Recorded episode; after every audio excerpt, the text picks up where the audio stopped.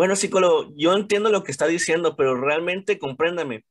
Yo no me puedo meter en lo que sucede en la casa. Yo simplemente trabajo y hago lo que puedo, pago las facturas y lo que haga mi hijo o lo no haga no me importa, no me interesa. Yo simplemente quiero llegar y quiero que todo esté tranquilo. Si mi esposa lo regaña, si mi esposa le pega, si mi esposa lo que quiera hacer, puede hacerlo, pero a mí no me interesa.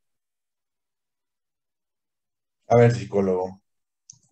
Mire, yo ya estoy harto, harto de la mamá de mi hija y honestamente, tú dime qué tienes que hacer o qué se debe de hacer. Por el dinero no es problema. Yo lo que quiero es que mi hija esté bien. Psicóloga, vengo porque estoy muy frustrada porque siento que mi papá quiere tener el control de, de, todo, quiere tener el control de mi mamá, quiere tener el control de mí, por ejemplo, yo, yo no me puedo poner ni siquiera un short o una falda o un vestido dentro de la casa porque enseguida él empieza con ideas todas paranoicas y, por ejemplo, a veces si yo me acerco a mi mamá a pedirle algún permiso y él se entera, pues empieza a decirme que no y la convence, hace todo lo posible para manipular y para convencerla de que no me deje. Entonces, él, pues, piensa que yo me voy a ir y, hacer cosas malas cuando en realidad no. Entonces, pues la verdad es que no entiendo. Siento que él siempre quiere tener la razón y, pide respeto, pero él no lo da. Mire, psicólogo, yo sé que ya llevamos varias sesiones, pero es que necesito, necesito contarle algo. Mis papás no se los han, no se los ha dicho, pero mi papá es alcohólico y yo creo que no lo ha dicho porque pues le da vergüenza. Entonces, pero yo la verdad, yo ya no sé qué hacer. Eh, mi papá me habla en las madrugadas para que lo vaya a buscar donde está, porque luego está tan ahogado que no puede manejar. Y no sé, me siento frustrada porque imagínense, yo tengo 18 años y yo le pienso para salir con mis amigos y luego me dicen, güey, tómate una. Y yo no, ¿por qué? No, es que no puedo. Pero realmente sí, o sea, no puedo porque estoy pensando en que mi papá me va a tener que hablar, porque él también va a salir y me dice, oye, al rato salgo, ¿eh? Y te pones aguzada porque a lo mejor te hablo. Y pues yo no, ahora resulta que yo siendo la hija, tengo que andar cuidando a mi papá. Entonces yo ya no sé, o sea, de verdad yo no sé si esto es así o, o cómo, o estoy mal yo, pero yo considero que un papá es el que tiene que cuidarme a mí y no yo cuidarlo a él. Oiga, psicólogo, yo he hablado mucho con mi hijo, yo no sé cuál es el problema de mi hijo, pero honestamente y con todo respeto, pero yo soy muy franco, yo digo las cosas como son. A mí no me gustan las puterías, a mí, a mí, a mí me gustan las cosas como son. Y yo le he dicho que esa chingadera de la ansiedad y esa chingadera de la depresión son puterías, son cosas de niñas. Ah, yo no cría a un hombre rajón, yo crié un hombre, un hombrecito. Entonces, pues bueno, ya me convenció de venir aquí a sesión. Ahora sí, platíqueme, porque yo honestamente no creo en esto de la psicología. Sí que los hay. Hola a todos y sean bienvenidos a este nuevo podcast de Mentes Brillantes Online que se va a titular Padres que dan en la madre. Y bueno, me encuentro de nueva cuenta con mis colegas, la psicóloga Ingrid Viveros, la psicóloga Edith Yepes, el psicólogo Jesús Temix y su servidor, el psicólogo Antonio Nieto. Les damos las gracias por estarnos escuchando y bueno, es un tema bastante importante que ya nos habíamos tardado en tocar en podcast. Padres que dan en la madre. A mí me gustaría que platicáramos un poquito sobre, bueno, el tema es el papá y, el tema es cómo el papá perjudica de alguna manera a las personas que nosotros vemos en, terapia. Y obviamente este podcast está dirigido para la gran mayoría de nuestros clientes, consultantes y pacientes. Esperamos que les guste mucho. Pues, colegas, yo les quisiera preguntar, ¿qué onda con el padre? ¿Qué cosa es eso? ¿Cómo se come? ¿Dónde nace? ¿Quién es su madre? Sería, sería bastante importante hablar, así como hablamos en su momento en el podcast de las madres que dan en la madre, pues lo que es la figura de, en la sociedad y en nuestra cultura del papá, ¿no? O sea, en nuestra cultura tenemos como, eh, en concepto a los padres como figuras que tienen que proteger y tienen que proveer. Entonces, es como se ha creado una cultura de la ausencia eh, de la figura paterna culturalmente, porque o es un padre que se va por los cigarros y no regresa, o es un padre que se la vive trabajando y nunca lo ven, o es un papá que está presente pero nunca conecta con los hijos, ¿no? Por, por este afán, por esta preocupación, por esta carga que socialmente se le ha puesto de que tienes que proveer y tienes que proteger. Entonces, ese ha sido como que, para mí, como que el peso, ¿no? Eh, no adicional, pero sí como que un peso en primer lugar sobre, sobre la figura paterna. Y esto los ha llevado de alguna forma como que a prohibirles que sean vulnerables, porque como tienen que proteger y tienen que proveer, pues no se les, no, se les valida las emociones, ¿no? No se les valida que de alguna forma se sientan tristes y que también pues tengan, em, eh, em, tengan sentimientos y que se pueda reconocer culturalmente que ellos también lloran, ¿no? Como la novela. no, los hombres también lloran. Fíjate que yo pienso al respecto de, papá. A ver, es, es, algo muy similar a qué fue primero, el huevo o la gallina. Porque un papá antes fue niño y fue hijo. Y, y, tuvo igual, pues obviamente su abuelo, su padre, su bisabuelo, etcétera, etcétera.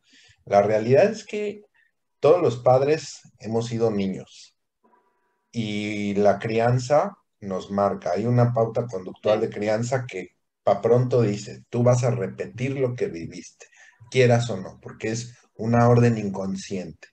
Aquí la situación es que existe desde hace mucho tiempo, eh, tiempos bíblicos incluso, eh, este tipo de masculinidad tóxica o masculinidad discriminante, sobre todo con la mujer. Aquí la situación más importante es, yo les quisiera preguntar algo porque lo he leído en, medicina, en neurociencias, en eh, psicología evolutiva. El hombre como tal está menos capacitado que la mujer para ser una figura dentro de la familia. Considero que no. Eh, el punto está en que la sociedad evoluciona, como es lo normal. Sin embargo, los conceptos y la forma en la que se aplican no han evolucionado con esta. Eh, hoy en día se nota mucho más esta figura paterna que más cuida, eh, más está cerca de sus seres queridos, pero no es porque nunca haya existido eso, es porque ahora entendemos lo importante que eso es y lo importante de atribuir esos puntos dentro de cada familia nuclear. Eh, los, el padre, claro que puede ser eh, una figura como socialmente se le, atribuye a la madre. La cuestión es qué tanto podemos eh, estar seguros de ir hacia ese rumbo o seguirnos hasta atascando en la figura evolutiva primitiva. Yo, por ejemplo, tengo dos casos de papás que a mí me hacen pensar, o sea, a mí me hacen pensar en que la respuesta a la pregunta que hizo Antonio también es no porque son papás que hacen lo mismo que, que estaría haciendo una madre que normalmente se le etiquetaría como la mamá responsable, la mamá que está al pendiente, la mamá que recibe las circulares de la escuela y que se entera de todo y que, y que, y que ve por sus hijos y que los hijos le tienen la confianza. A mí me ha tocado papás que, que son así, súper, como decía Edith, que conectan con sus hijos. Aquí el problema es también eh, lo, que decía Edith hace rato, que culturalmente se les enseña a, evitar el ser vulnerables porque la vulnerabilidad está vista como algo como algo que no deberías de tener como hombre, porque eso te quita como parte de lo que te hace hombre, ¿no? Eso está muy asociado hacia las mujeres, entonces pues vamos a decir que lo contrario sería que los hombres no estén conectados con esa parte porque si no son maricones, que son putos, que son, ya saben, ¿no? todas esas este, adjetivos que se les pone. Y, y, verdaderamente hay papás, por ejemplo, que tú los ves, los tratas y dices, este señor para nada está, o sea, no tiene dos dedos de frente para saber qué onda con la crianza. Sí, pero como hemos dicho en todos los, en la serie de madres que hemos hecho de, podcast, ahora vamos a hacer una serie de padres para compensar aquí la cosa.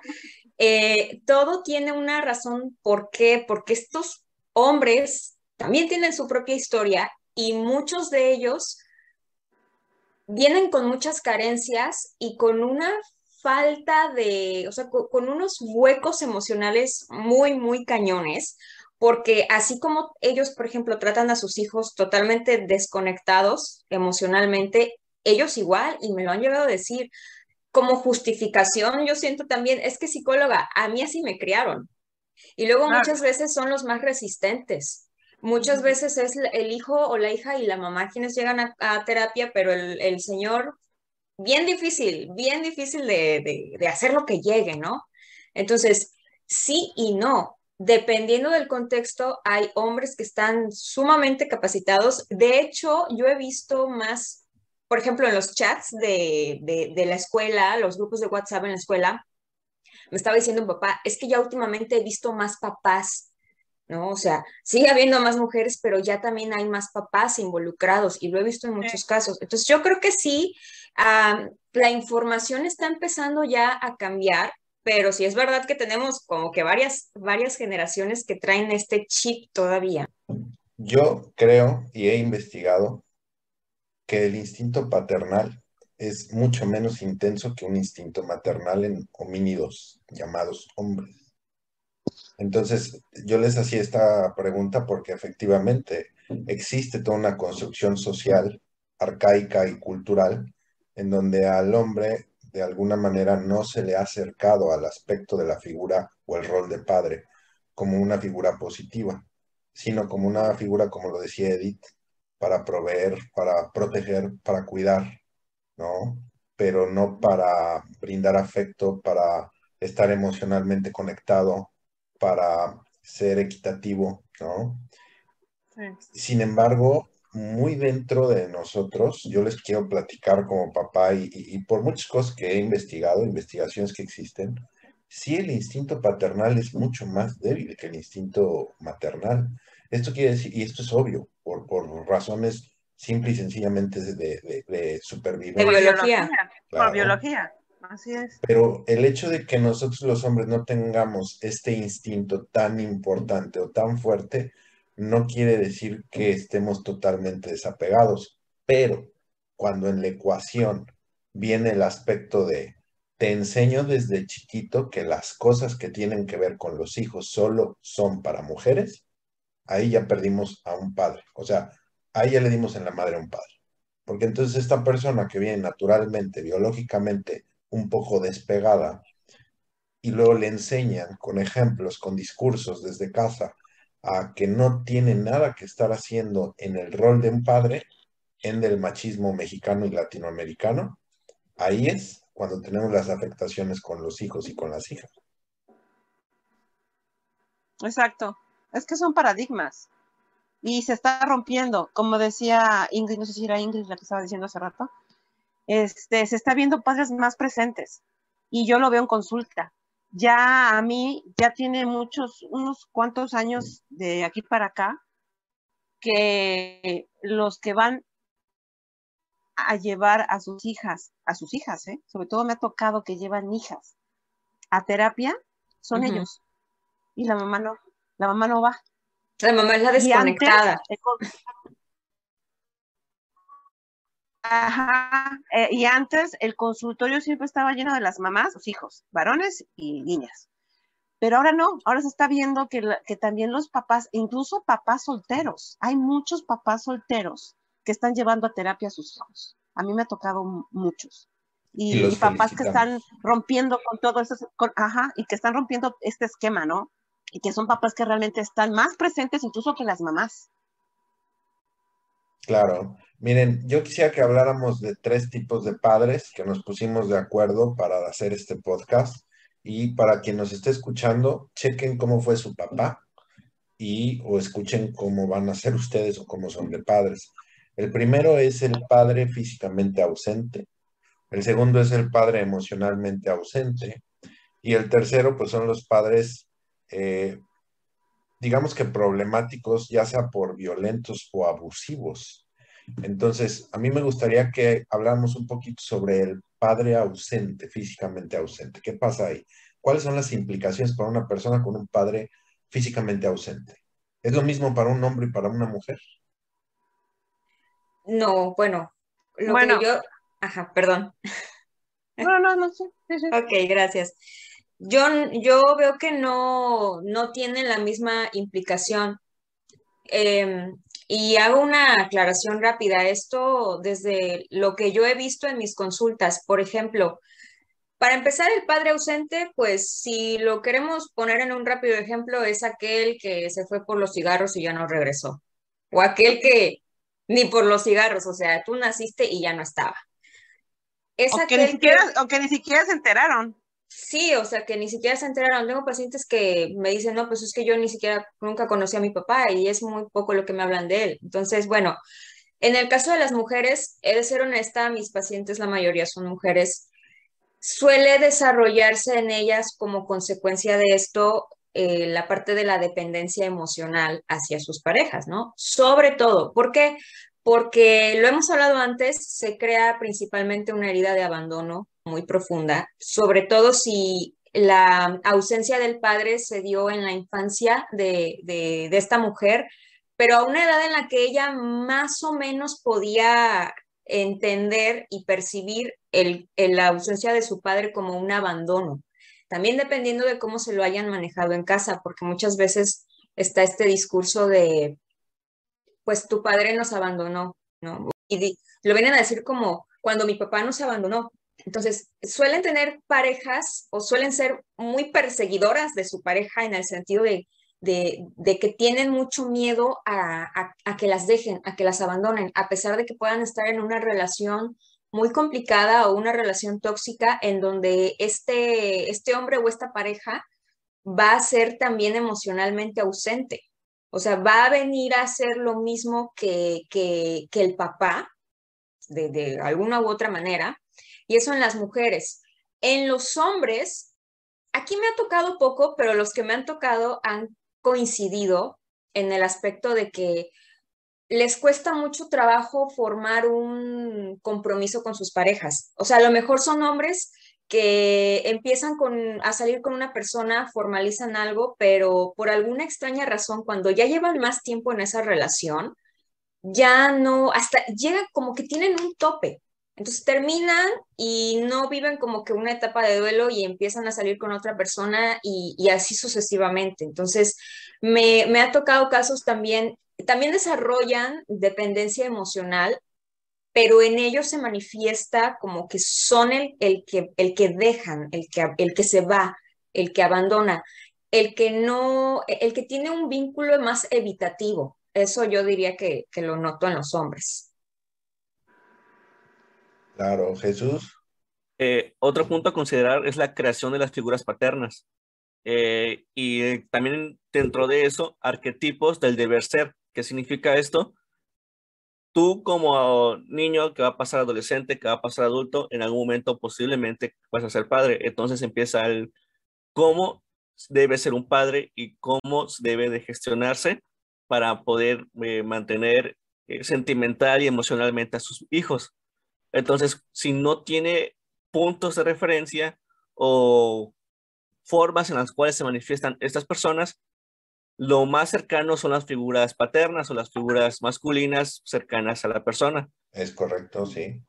El problema empieza cuando el contexto de esta persona eh, está lleno de mucho abuso, de mucha violencia, de situaciones demasiado arcaicas, llegando al punto en el cual eh, lamentablemente la persona tiende a ir por ese camino o tiende a manejarse por la situación. ¿Por qué? Porque es lo que, lo que aprendió, es lo que sabe y es su realidad eh, inmediata. Esto no se justifica evidentemente, pero es la forma en la cual el sujeto aprende a ser padre y lo que sucede mucho en, en situaciones como Latinoamérica. Claro, fíjate que hablando de esto, sí existe evidencia y está muy bien estudiado el aspecto en que la ausencia de un padre, físicamente la ausencia de un padre para una mujer, tiende a llevarla a ciertas situaciones de falta de entendimiento dentro de las relaciones de pareja. Y obviamente estas relaciones de pareja pudieran tender a ser eh, negativas, ¿no? O entre comillas tóxicas para esta mujer que tuvo ausencia de padre. Y para los hombres, pues como acaba de decir eh, eh, Jesús, no, no te enseñas a ser hombre, o a lo mejor aprendes a ser hombre del tío, del primo, del hermano mayor o del vecino, etcétera, etcétera, pero en realidad no te enseñan a ser hombre. Fíjense que algo muy importante que en algún momento escuché en, terapias de 12 pasos de Alcohólicos Anónimos es toda la, la vía, es una vía muy importante en donde le dicen a muchos alcohólicos que están en, buscando su recuperación, les dicen tajantemente así, no te enseñaron a ser hombre. Tienes que entender que no te enseñaron a ser hombre. Nadie te enseñó porque tu papá anduvo dando a los tumbos, porque tu papá se fue, porque tu papá no estuvo, porque a lo mejor no conociste a tu papá, porque tu papá fue un cabrón, lo que sea que fue tu papá. Pero tú tienes que entender desde el momento en el que vienes aquí a, la terapia de grupo de AA, tienes que aceptar que no te enseñaron a ser un hombre. Entonces fuiste un chamaco pentonto y anduviste a los tumbos. Entonces ahorita es momento de que agarres programa. Y eso es exactamente lo que estaba diciendo Jesús. Como no tiene el arquetipo del deber ser, no están los modelos cognitivos de, ah, chingado, ¿cómo es un papá? Y bueno, aquí viene la justificación de, este tipo de papás. No, hombre, yo soy mucho mejor papá de lo que fue mi papá. Por lo menos yo estuve, por lo menos yo di, por lo menos yo estoy al pendiente. Bien que mal, aquí estoy. No como yo, no como mi papá. No. Más mal que bien. Más mal que bien. Exacto. A mí lo que me gustaría decir de este punto es que somos, yo lo había dicho anteriormente, pero me gustaría remarcarlo. Somos una cultura con una sociedad de padres no presentes y somos una cultura con herida de abandono. Porque desgraciadamente, como decía Ingrid, tenemos generaciones, generaciones y generaciones atrás, en donde no se les ha cambiado el chip y ha pasado todo esto que han dicho, todos ustedes. Eh, la ausencia paterna y aunque sea física y aunque sea emocional, que ahorita vamos a hablar de la otra, eh, realmente es un, es un paradigma que hay que romper. No el hecho de que seas, sepa ser hombre y sepa ser padre, quiera decir que dejes de ser, este, pierdas tu virilidad. O sea, nada tiene que ver una cosa con la otra. El poder ser padre presente emocional y físicamente no quiere decir que seas débil y no quiere decir que, pues, que seas, como decía hace rato, seas puto o sí me explicó, o sea, el que realmente quiera ser un padre en la vida de hijos, tiene que quitar paradigmas de la cabeza. Claro, y aquí hay que entender, esto que acabas de tocar, Eddie, es muy importante. ¿Por qué? Porque hay una base machista, hay toda una serie de reglas profundamente introyectadas en la ideología mexicana y latinoamericana y de otros países también. Pero en lo que concierne a México, si, eh, si expresas tus sentimientos, eres puto, que es lo que vamos a ver ahorita, ¿no? Con los padres emocionales. Es más, vamos a entrarle a los padres emocionalmente ausentes. Son padres que automáticamente han decidido a no estar conectados con las emociones. Entonces, de repente ellos traen esta ideología machista de que si lloras, eres puto. Si dices o, confiesas quién tuvo la culpa, entonces eres un rajón, ¿no? Eh, si eh, acusas a tu hermano, entonces eres un maricón. Entonces el machismo es eh, homofóbico porque de alguna manera ataca a la homosexualidad. El machismo es misógeno porque con el simple hecho de decir, oye, no seas rajón, tiene que ver con que pues no tengas raja, aludiendo a la vagina, ¿no? Entonces no seas rajón, no seas mujer. ¿no? O no, seas maricón, o no seas niña, o no seas nena. Entonces, eh, eh, existe toda una cultura de chistes, de memes, de dichos, de refranes que van a gloria al machismo. Y la realidad es que el machismo le ha partido la madre a México. Es una de las, de las cosas más importantes que tiene México como país tercermundista, el machismo. machismo. Así. Ya que hablábamos de los padres emocionalmente ausentes, luego muchos de ellos le, le delegan la crianza a las madres. Eh, y, y son estos que tienen como que principalmente muy en- enaltecido su rol de proveedor. Exacto. Ajá, o sea, y, y posteriormente cuando llegan a consulta, suelen quejarse de pronto mucho de que sus hijos, o especialmente sus hijas, porque casi siempre la queja viene de las niñas, de las mujeres, que es que nada más me quiere cuando, nada más me habla cuando me quiere pedir dinero, o nada más cuando, cuando quiere que le compre algo, ¿no? Cuando Pues, necesita. cuando ne- necesita algo, o sea, se me acerca y sí, papi, y esto y lo otro, y se me cuelga, pero otro día no me dice, este, oye, vi- vienes muy cansado del trabajo, ¿qué se te ofrece? Oye, este, ¿qué te hace falta? ¿En qué te ayudo? O sea, me explico porque tienen tan, tan delimitado su, su rol tradicional, su rol machista que es luego, no, no, no, eso, eso velo con tu mamá, eso tu mamá. Como decía Jesús en su ejemplo, yo nada más quiero trabajar y que me dejen en paz. Siento también que parte de, de las consecuencias de esa sobreexigencia sobre los hombres por ser excelentes proveedores, trabajan tanto y se llenan tanto la cabeza de, de- de lo que tienen que hacer y sus responsabilidades laborales, que es obvio y entendible que lleguen hasta la madre a su casa. O sea, y, y lo menos que quieren es saber quejas que se acumularon a lo largo del día, que, que si hace falta, que si hizo, que si no hizo, que si me obedeció, que oye, dile a tus hijos. No, no, no, no, no, a mí déjenme tranquilo. O sea, porque está tan, están tan enfrascados en sus responsabilidades y sí, de veras, pueden ser muy buenos haciendo lo que hacen, pero en la parte emocional, de pronto llegan a terapia y como eso le corresponde a la mamá, les cuesta muchísimo trabajo involucrarse en el proceso, o sea, uno y el otro. Bueno, pues eh, yo, yo, yo quiero platicar, bueno, tanto que platicar, ¿verdad? Este, mencionar acerca de, de los padres emocionalmente ausentes, aumentando un poquito lo que decía Ingrid. Estos papás son papás que realmente creen que con el hecho de proveer y proteger ya cumplieron, ¿no?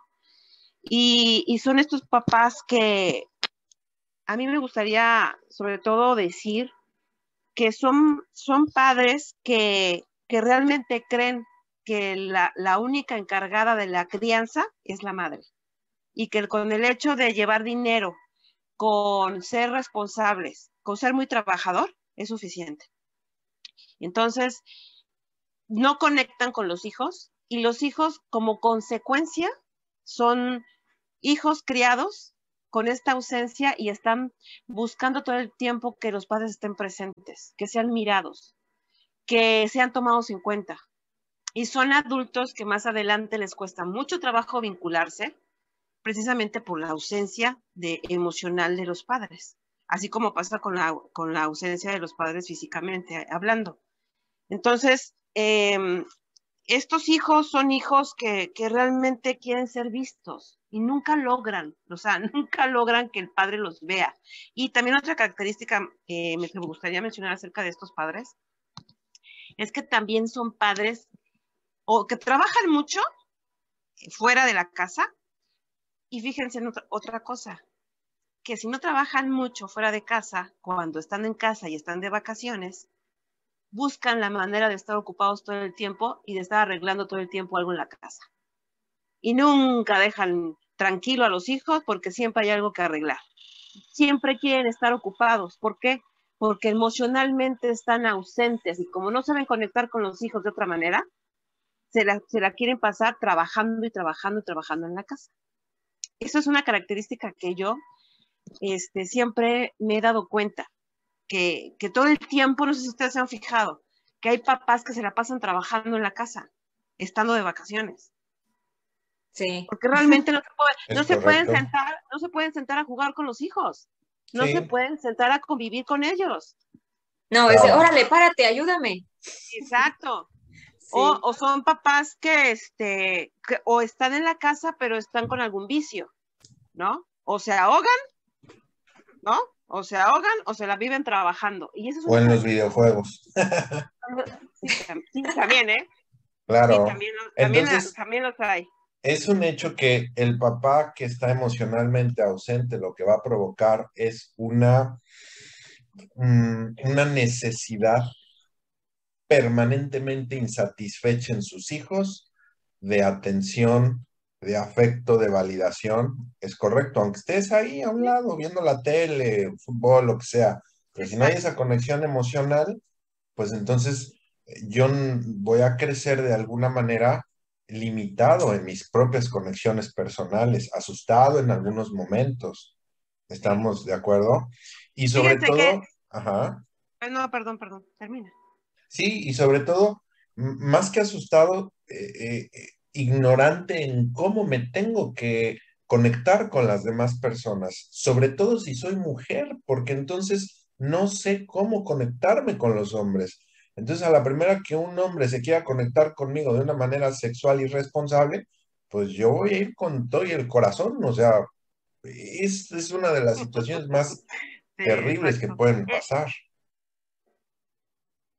Fíjense, ahorita se me ocurrió algo, a lo mejor se oye muy feo, pero se me ocurrió a ver si estos padres que no conectan con los hijos, se conectan con todo menos con ellos. Se conectan con la tele, con el fútbol, con el trabajo, se conectan con el celular, se conectan con los videojuegos, pero no con los hijos. Se conectan con todo, menos con lo que es importante. No. Claro, por supuesto. Y bueno, vamos ahora con los padres abusivos. ¿Quiénes son estos, esta raza de seres? Uf. Yo creo que es la, la maligna combinación entre los dos primeros. Claro, es que estos padres son Ajá. padres presentes, pero son padres físicamente eh, violentos, violentos o abusivos. Narcisistas. es que sí, saben que hay, hay un abanico, porque la violencia puede ser una violencia muy sutil y pasiva, Sí. y puede ser un madrazo, una mentada de madre. Por ejemplo, Violencia pasiva, violencia pasiva o violencia activa. Yo te voy a decir algo, yo tengo en activo una persona que es la menor de seis hijas y literal me llegó a decir, ¿sabes qué? Cuando tenía yo alrededor de 11, 12 años, mi papá me dijo, ya cuando naciste tú, yo ya me rendí de que puro artículo para caballero iba yo a traer a esta vida. Y pues Uf. ya me chingué, hija. O sea, imagínate este, esta pequeña frasecita, esta pequeña, eh, eh, eh, digamos que franqueza que le regala papá a su hija, pues prácticamente Claro. le está diciendo, tuve de todo No vales. lo que quería, no vales, Claro, no tuve vale. seis, y aparte eres artículo de caballero. Puta, qué, Y aparte qué fuiste la última y me rendí contigo, ¿no? Y me rendí contigo. Ahora, tengo también personas, mujeres, que, eh, eh, que, que reniegan su feminidad, que no son femeninas, que, que, que están de todo menos femeninas, porque han entendido que gracias a la crianza de papá, el ser mujer se castiga.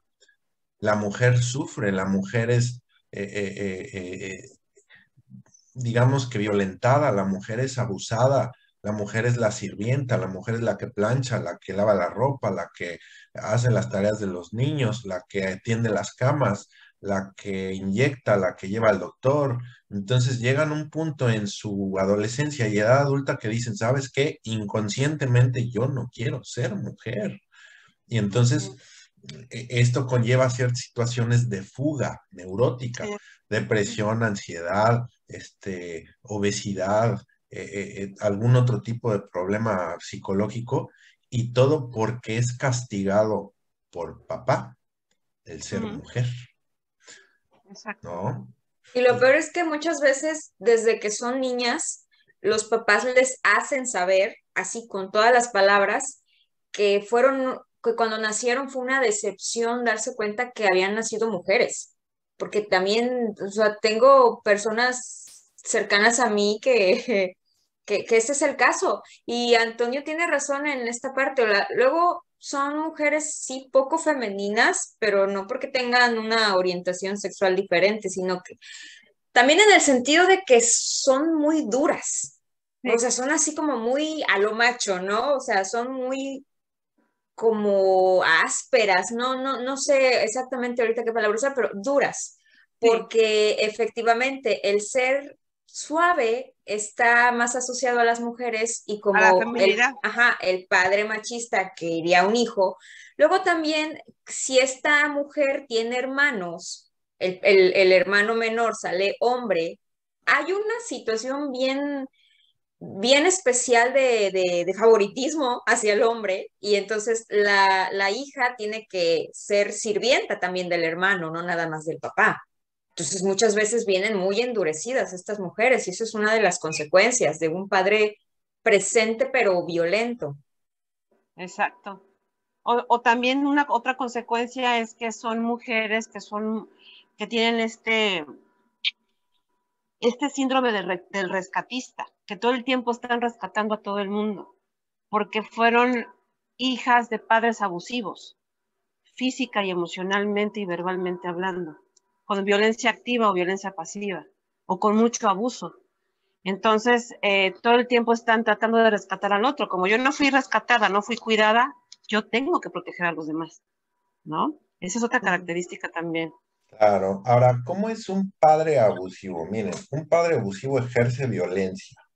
Violencia pasiva, que quiere decir con micromachismos, con eh, comentarios sutiles, con de alguna manera rechazos, ¿ok? Algo tan simple como, no, no, no, esto es cosa de hombres, eh, tú no te metes. O, vete para allá, hija, que esto es, esto es de hombres. o a ti no te, o a ti no te pago la carrera porque tú eres mujer y como te vas a casar, pues ¿para qué gasto? Te van a mantener ahí, lo que tú quieras, tu esposo te lo, te lo compra. Así que tú, como tú te vas a casar, pues yo no invierto en ti, ¿no? Eso, eso pasa mucho. Claro, por supuesto. Y hay otra cosa muy importante que tiene que ver con el, ser abusivo como padre. Miren, y eso es algo muy importante, papás. Ustedes no están, nosotros como papás no podemos ser los mejores amigos de nuestros hijos Quítense eso de la mente, por favor. Tú no eres el mejor amigo de tu hijo ni de tu hija y el hecho de que te tenga mucha confianza, qué padre, sí, qué bueno. Pero lo que tú estás aquí, para lo que estás aquí, papá, es para preparar a tu hijo y a tu hija para ser funcional allá afuera, para que no lo lastime el mundo, para que de alguna es la venganza, es la venganza. Está bien bonito ese gato para que de alguna manera tus hijos no sean abusados, violentados por otras personas. Pero hay muchos papás, por ejemplo, que yo tengo, que de alguna manera también la violencia es el exceso de confianza. ¿Por qué? Porque le estoy, ¿sabes qué? Es que tu mamá está loca, es que, ¿sabes qué? Te tengo que decir que por poco te aborta tu mamá, o sabes que no te queríamos tener, o sabes que este, ya teníamos nombre y te ibas a llamar este, Antonio, pero tú naciste niña, entonces te pusimos Antonia. Y entonces la niña nace negando su feminidad y nace con una situación terrible. O el padre que, que, de alguna manera tiene la extensión, esto normalmente se da en las madres, y ya lo platicamos en algún podcast, pero está el padre que hace una extensión de su propio ser hacia sus hijos. Entonces, no les permite, por ejemplo, oye, ¿sabes qué? Este, yo soy arquitecto y tú tienes que ser arquitecto, porque yo tengo todo el negocio de la arquitectura, de la construcción, y entonces de repente mi hijo no quiere ser arquitecto, uf, no, pues es que me, defraudaste, no sé por qué hiciste esto, este, tenía tantas eh, esperanzas puestas en ti, todas esas expectativas, y ahora ya no lo quieres hacer. Bueno, deja en paz a tus hijos, papá. No tienes por qué tener tanta confianza y tampoco tienes que ser invasivo en este tipo de situación. Y bueno, el, lado más grave, pues es el papá abusivo verbal y, físicamente. Y fíjate que la, que la violencia que pensaríamos que daña más es la física, pero no, es la pasiva, porque el cerebro del niño no la, no la identifica. Y eso es un, y eso es un, y eso es un daño muy grave, porque como creces con ese daño, crees que cuando eres adulto y te relacionas con, con padres con, perdón, con parejas que somos, que son como tus, como fue, como fue tu padre, este, emocionalmente agresivo, pero con una agresión pasiva, no lo identificas. Entonces, te empatas con otro violento como tu padre, ya sea física o, física o emocionalmente o psicológicamente agresivo, porque no se identifica la, el, cerebro del niño no identifica esa agresión. No, y, la normaliza, claro, la, normaliza. Y por eso la normaliza, exacto. por, por, eso es un problema, papá, tú que nos estás escuchando, en, hasta ahora el podcast te lo vamos a resumir así. Existe una pauta conductual de crianza y es una fuerza invisible que van a repetir tus hijos de acuerdo a la crianza que tú estés ejerciendo, tanto mamá como papá, por supuesto. Este podcast se trata de papás. Número dos, el hecho de que tú tengas una hija y tú seas un papá ausente emocional, físicamente, o seas un papá abusivo, irremediablemente se va a reflejar en sus relaciones de pareja, que tienden o que pueden llegar a ser muy problemáticas, ¿no?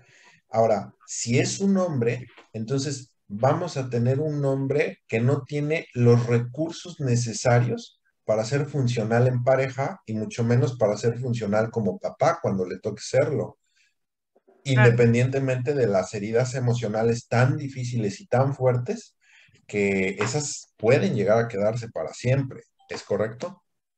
Así es. Y sabes qué, ahorita que estaba yo escuchándote, Antonio, este, los padres que son sumamente estrictos y controladores. O sea, también son este tipo de padres que son presentes físicamente pero violentos. Ser demasiado estricto y controlador es violencia. Claro. No solamente en la violencia, no solamente en la violencia física y emocional. Y sabes que también estos papás que son, que, que a lo mejor no son violentos con la, con la madre, y a lo mejor no son violentos con los hijos, pero son violentos ellos porque son iracundos. Y entonces azotan y rompen y pegan la pared. Eso es abuso. Muchos, muchos papás llegan a terapia y dicen, yo soy muy iracundo, o sea, o yo soy muy violento, pero yo no le pego a nadie. O sea, yo no soy golpeador, yo no le pego a mis hijos, yo no le pego a mi esposa, ajá, pero esta falta de contención, de dominio de ti mismo, es violencia. Claro, por supuesto.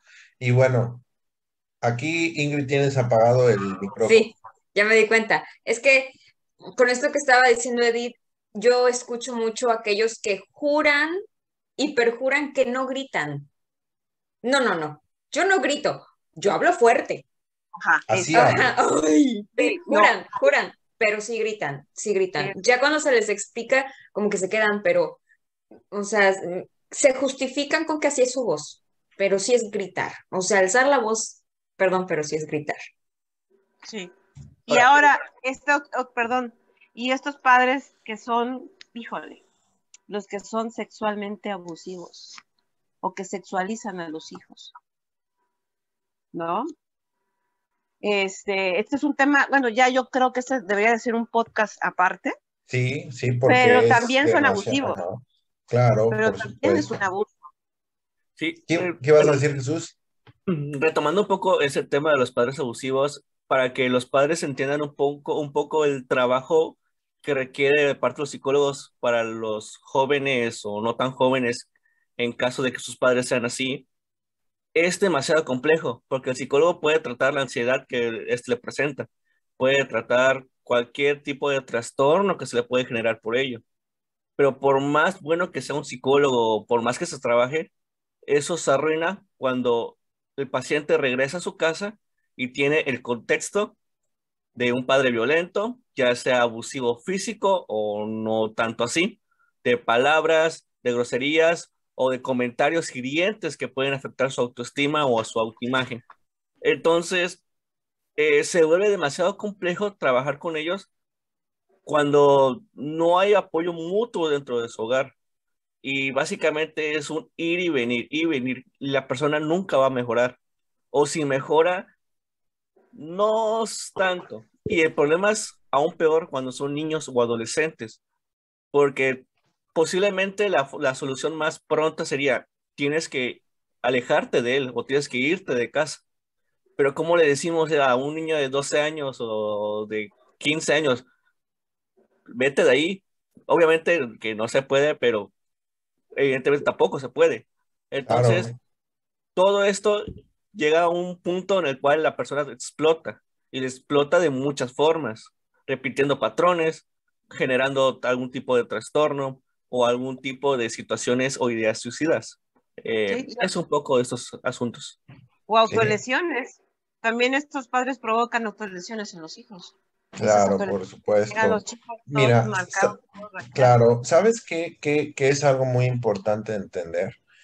El, el, hecho de que para un padre, como la figura de padre machista o la figura de padre eh, eh, que en una jerarquía vertical monárquica, en donde él es el rey de la familia y la cabeza de familia y etcétera, etcétera, eh, lo que sucede en este tipo de situaciones es que no impide un flujo sano de comunicación. Un papá, de alguna manera, tiende a ver menos a su familia.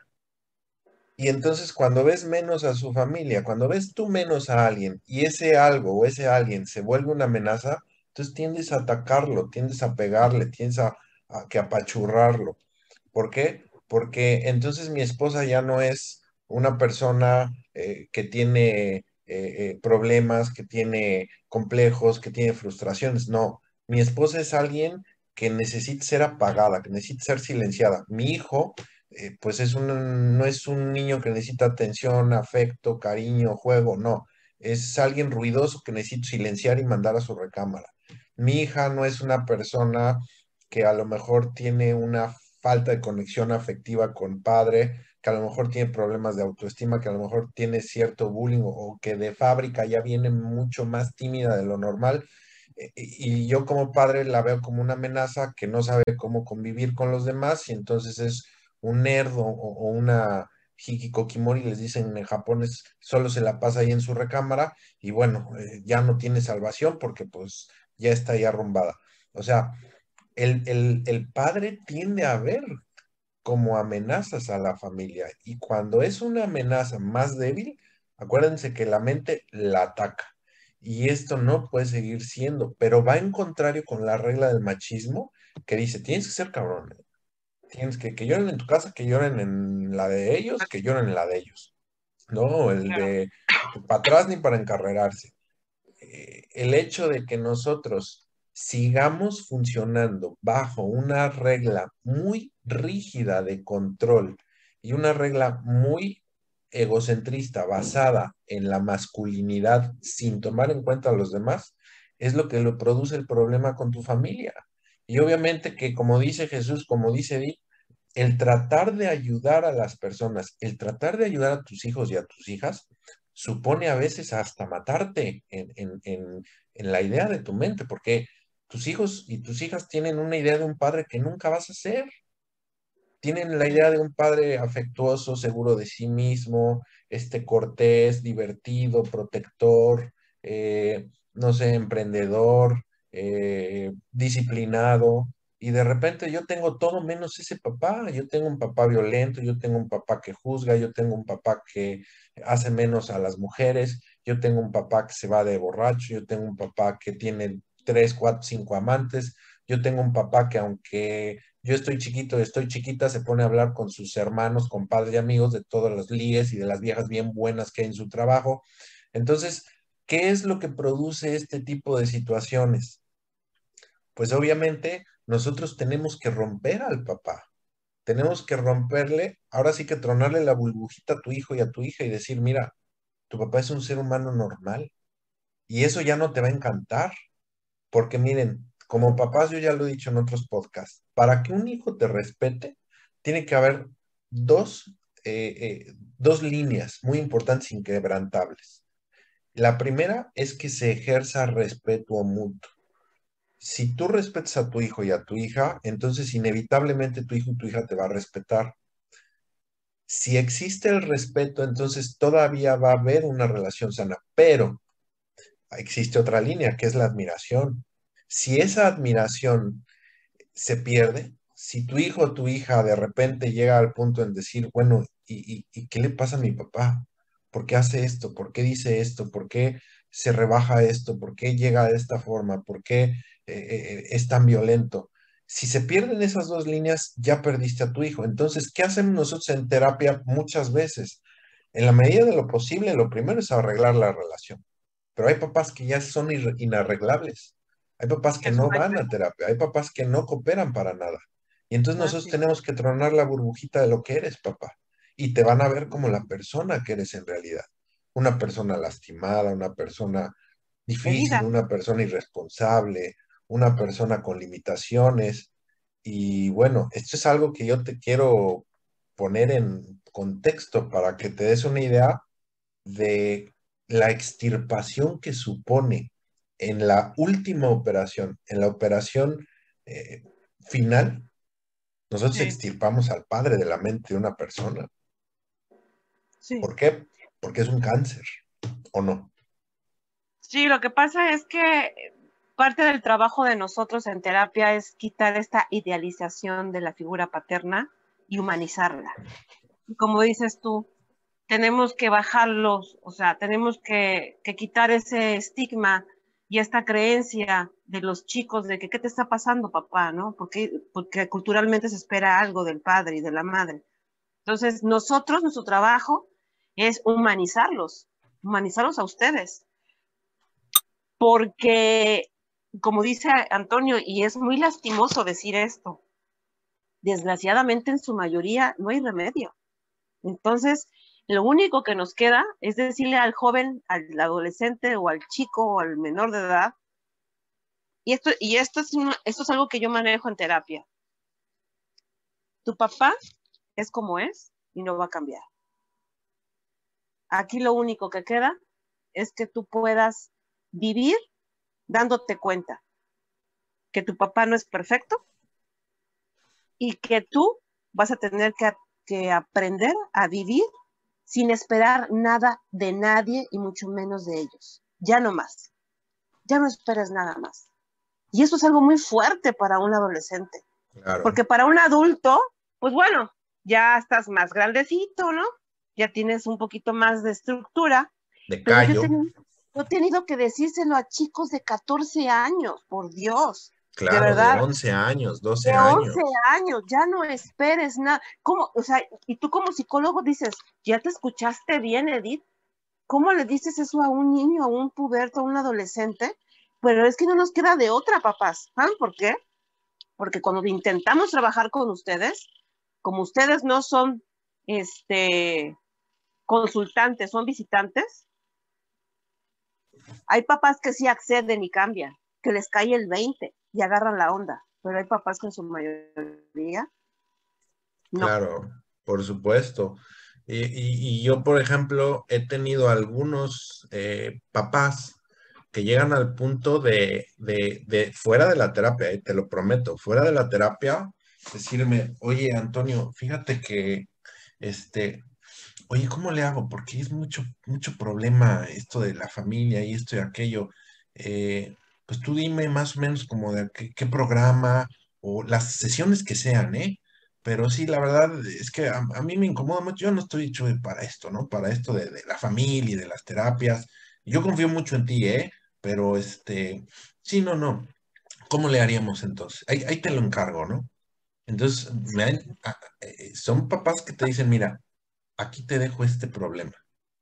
Aquí te lo traigo y tú arréglalo y a ver cómo lo hace. He tenido papás que dicen, no, no, no, no, ya va a crecer y me va a entender. Ya cuando sea un hombrecito, ya cuando sea una mujer adulta, va a entenderme. Si ahorita cuando tenga sus hijos. Exacto, exacto. ¿No? y, bueno, qué difícil. Ahora, recomendaciones. Y nosotros, así, y nosotros así, qué difícil. Sí, ¿sabes por qué? Porque, nosotros como psicoterapeutas es uno de los temas más tristes que trabajamos. Sí, impotentes. claro, porque ves el sufrimiento de los hijos, o sea, tú puedes ver, digo, a mí varias veces me han querido viajar en el pasado, en el tiempo y en otras dimensiones y partirle la madre dos, tres papás, la verdad. No puedes.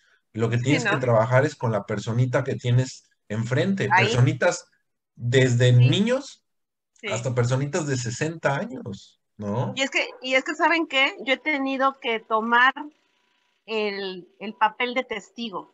O sea, he tenido que ser la persona que avala que lo que está viviendo el joven, el adolescente o el menor de edad es verdad.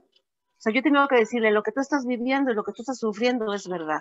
¿Por qué? Porque en casa y el papá lo anula.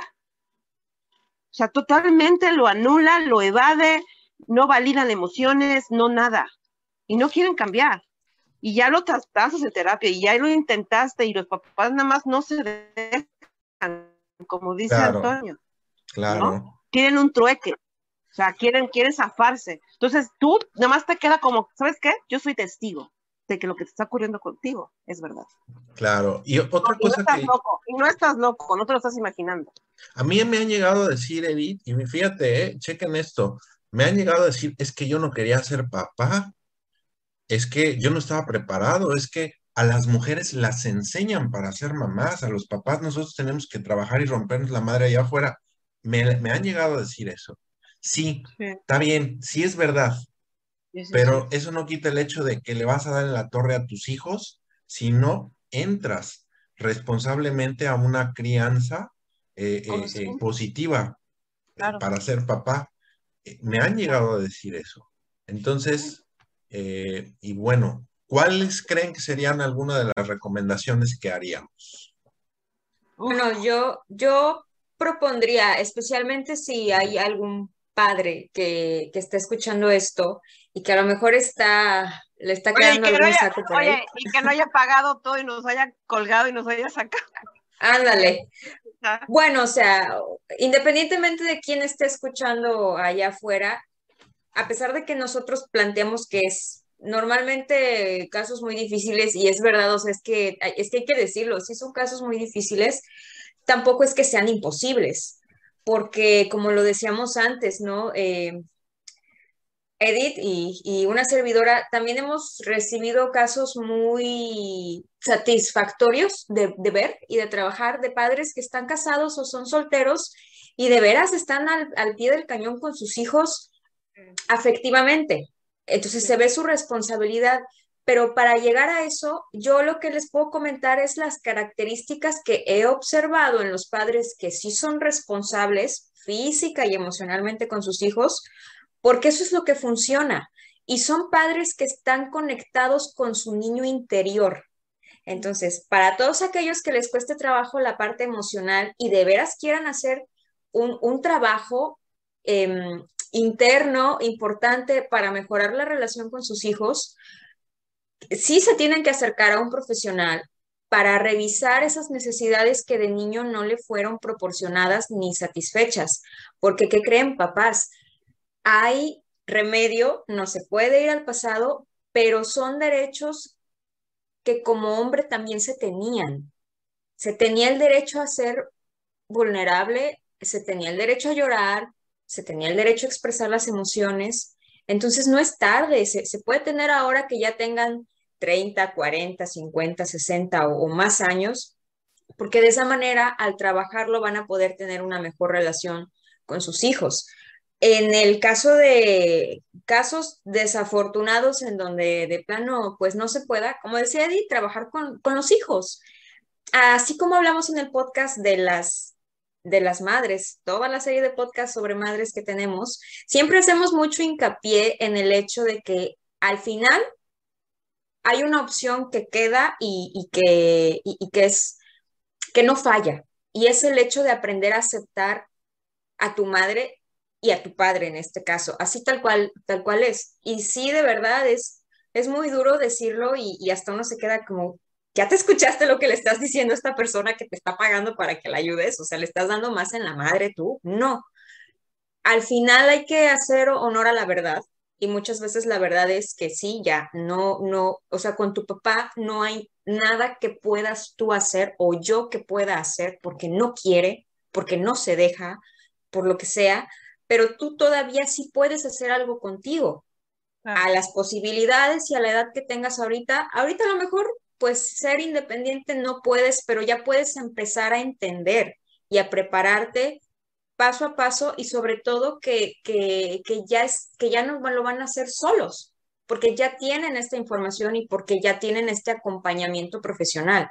Y cualquier cosa, bueno, lo, lo pueden consultar con alguien externo, profesional a su familia, y, y, y, al final de cuentas, a lo mejor las cosas ya no van a ser como ellos querían, pero no por eso tienen que vivir mal, no, no por eso tienen que acostumbrarse a vivir bien estando mal. Bueno, a mí me gustaría decirles nada más tres cosas para ser así concisa. La primera, si son padres que dan en la madre y, y, y, escucharon todo este podcast y no los apagaron, si ustedes quieren resolver las situaciones con sus hijos, sean humildes y acepten ir a terapia. Ustedes. Ustedes papás. Y acepten el trabajo conjunto, no solo con su hijo, sino también eh, el que ustedes puedan ayudarse para que, como dice Antonio, que se quieren quitar de este problema que tienen aquí, si se quieren quitar problemas de aquí, trabajen con ustedes mismos y van a ver que se van a quitar muchos problemas. Así de cruda voy a ser. El segundo punto, quieren dejar de ser padres que dan en la madre, involúcrense, involúcrense y documentense en crianza consciente. Y dos, y perdón, y tres, si ustedes logran esto, estos dos puntos primeros que dije, van a lograr que, crear hijos que sienten que valen, que merecen y pertenecen, porque esas tres cosas es lo que necesita un ser humano para ser funcional, emocionalmente sano y mentalmente estable. Y así nos vamos a quitar de todo esto que estamos viviendo actualmente en la sociedad todo esto que, todo este bagaje de violencia y de situaciones que ustedes luego no entienden por qué un niño agarra una pistola y mata a no sé cuántos en su clase y a su maestra y muchas cosas más que hemos visto y escuchado. Bueno, pues es por toda esta situación. Eh, bueno, seré breve. Padres, si algún momento han hecho algún trabajo o han tenido alguna actividad y al final esperan que les paguen, pero no lo hacen. ¿Ustedes cómo se sienten? ¿Se sienten con demasiado enojo, con demasiada frustración y con ganas de partir de la madre de la persona? Y es entendible, pero ¿qué creen? Esa misma sensación es la que siente su hijo o hija toda su vida, todo el tiempo y hasta que pueda sanar esa herida. Así que por favor, padres, no sean ojetes y traten de cuidar esa, esa parte de ustedes. Jesús. Jesús de Veracruz. Muy bien, muy bien. Bravo. Perdonen, pero Sácalo, es que hay que decirlo. Jesús. Al rato paso por ti. Oigan, al oigan esto doble. también es catártico para nosotros como psicoterapeutas. Claro. Lo Bueno, que yo- callamos yo- los psicólogos. Yo me voy a despedir con esto. Si- papá, si tú realmente llegaste hasta este punto de, del podcast, eres un chingón. Sí. Porque no es fácil que te recibir el baño tanto tiempo. Y te quiero decir algo, hay fuerza en ser hombre. Nosotros los hombres somos muy fuertes, para bien o para mal. Hay fuerza en ser hombre y la fortaleza que un hombre le puede proveer a un hijo, a una hija como papá, es una fortaleza muy parecida a una bendición, enorme, grandísima. No desperdicies la oportunidad que tienes, a lo mejor para curar tu pasado con tus hijos y con tus hijas. No desperdicies la oportunidad que tienes para que lo que más te quiere en el mundo, que son tus hijos y tus hijas, puedan pensar cuando ya no estés, que fuiste genial, que fuiste a tu madre, que fuiste una bendición para ellos. Entonces, realmente acércate, como dice Edith, documentate. Vamos a utilizar la crianza consciente, la crianza eh, activa, positiva, y no tiene nada de malo. Eventualmente el machismo se tiene que morir. Esa madre nos hace mucho daño, ¿no? Y sigue siendo fuerte, pero también toma en cuenta que eres papá. Antes que amante, antes que trabajador, antes que esposo, eh, tu carga genética, tu legado genético está en tus manos, ¿ok? Entonces, échale ganas, campeón, échale ganas. Y bueno, pues vamos a terminar este podcast titulado Padres que dan en la madre. Eh, yo eh, les invito a escucharnos en Spotify, en, en YouTube, en Facebook, en Instagram, también nos pueden encontrar en todas las redes sociales como Mentes Brillantes Veracruz. Eh, les agradezco su tiempo y a nombre de mis colegas, la psicóloga Edith Yepes, la psicóloga Ingrid Viveros, el psicólogo Jesús Temix, eh, Pikachu estuvo aquí un rato, el, el, gato. Y Luna, Luna también estuvo aquí. Y yo, el psicólogo Antonio Nieto, les doy las, muchísimas gracias por habernos escuchado. Espero que esto sea de su agrado. No duden en compartirlo y bendiciones muchas. Gracias. Bye. Bye. Jesús, consíguete un gato. Nada más faltas tú. Bye, bye. Bye. Adiós.